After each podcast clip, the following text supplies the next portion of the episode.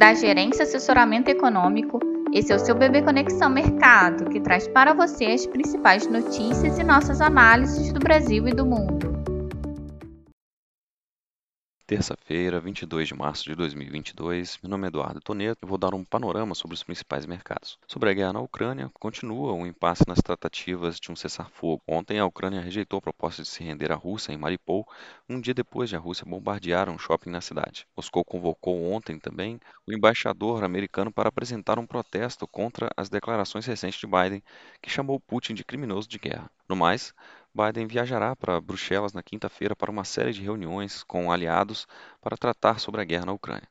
Vale acrescentar que o tema da proibição da compra de petróleo russo em toda a União Europeia deve entrar nas discussões. Quanto aos discursos dos diretores do Fed, Powell sugeriu ontem que a taxa de juros poderá ser aumentada para além de 25 pontos base em alguma das reuniões deste ano, caso um prolongado período da escalada de preços impulsione as expectativas de inflação para um nível insustentável. Já Rafael Bostic disse preferir um aumento cauteloso dos juros por conta das incertezas no cenário econômico em meio à guerra na Ucrânia. Na Ásia, as bolsas fecharam em alta, com os investidores animados, com notícias corporativas locais e renovando apostas de que o governo chinês irá divulgar novos estímulos para a economia.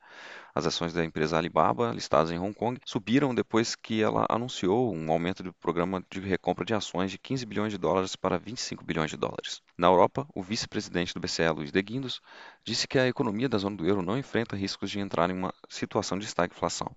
Na agenda econômica do dia, destaques apenas para os discursos de Williams, Daly e Mester, diretores do Fed, Panetta, Lane e Lagarde, do BCE, e a diretora do FMI, Georgieva. Além disso, será divulgado o relatório semanal de estoques de petróleo e derivados divulgado pelo American Petroleum Institute. Os futuros das bolsas americanas e bolsas europeias operam em alta, em meio à esperança de avanço nas tratativas por um cessar-fogo na Ucrânia, a expectativa de novos estímulos econômicos na China e petróleo operando em queda. Para hoje, esperamos que os ativos de risco se firmem nesse tom positivo, contudo, salientamos que esse cenário é frágil, uma vez que ainda há incertezas grandes com relação à questão de um cessar-fogo definitivo. As taxas dos treasuries devem operar em alta, diante da percepção de que o Fed deve continuar com a postura mais hawkish por causa do impacto da alta das commodities sobre a inflação. O dólar deve operar em alta frente às moedas principais.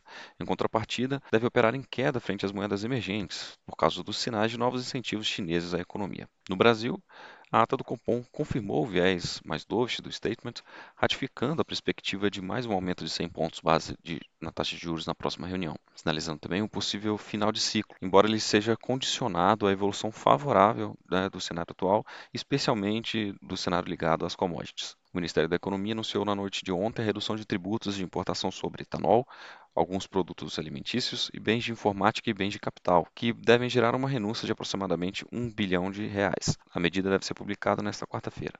O secretário do Comércio Exterior, Lucas Ferraz, disse que zerar o imposto de importação sobre etanol, que hoje está em 18%, pode reduzir o preço da gasolina em aproximadamente 20 centavos. Além disso, o secretário executivo do Ministério da Economia, Marcelo Guaranis, disse que o governo pretende anunciar ainda nesta semana mais medidas na área econômica relacionadas ao crédito e à redução do custo Brasil. O noticiário local indica que trabalhadores do INSS e da base do funcionalismo federal ameaçam entrar em greve a partir desta quarta-feira. Ainda hoje, os governadores também discutem o acionamento do STF para tentar barrar as mudanças do ICMS dos combustíveis. A ideia é fazer cumprir a regra de transição da lei, enquanto a constitucionalidade da lei complementar é analisada pelo STF. Pela regra, o ICMS dos combustíveis precisa ser calculado pela média dos últimos cinco anos, enquanto a cobrança por litro, a monofasia e a uniformidade da líquida não forem regulamentados. Na agenda de hoje, o presidente do Banco Central, Roberto Campos Neto, participa da abertura do evento Laboratório de Inovações Financeiras e Tecnológicas ao longo do dia. Também é aguardada a divulgação do relatório de avaliação de receitas e despesas primárias do primeiro bimestre de 2022.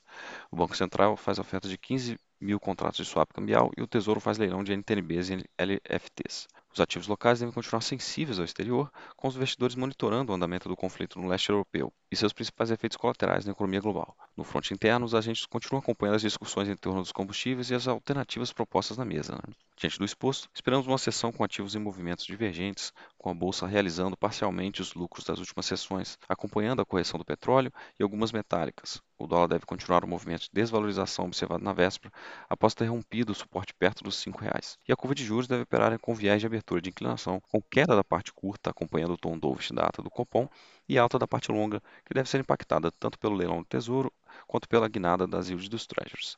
Um bom dia a todos e bons negócios. Por fim, Lembramos que essas informações refletem somente expectativas e por isso a instituição não se responsabiliza por eventuais perdas financeiras.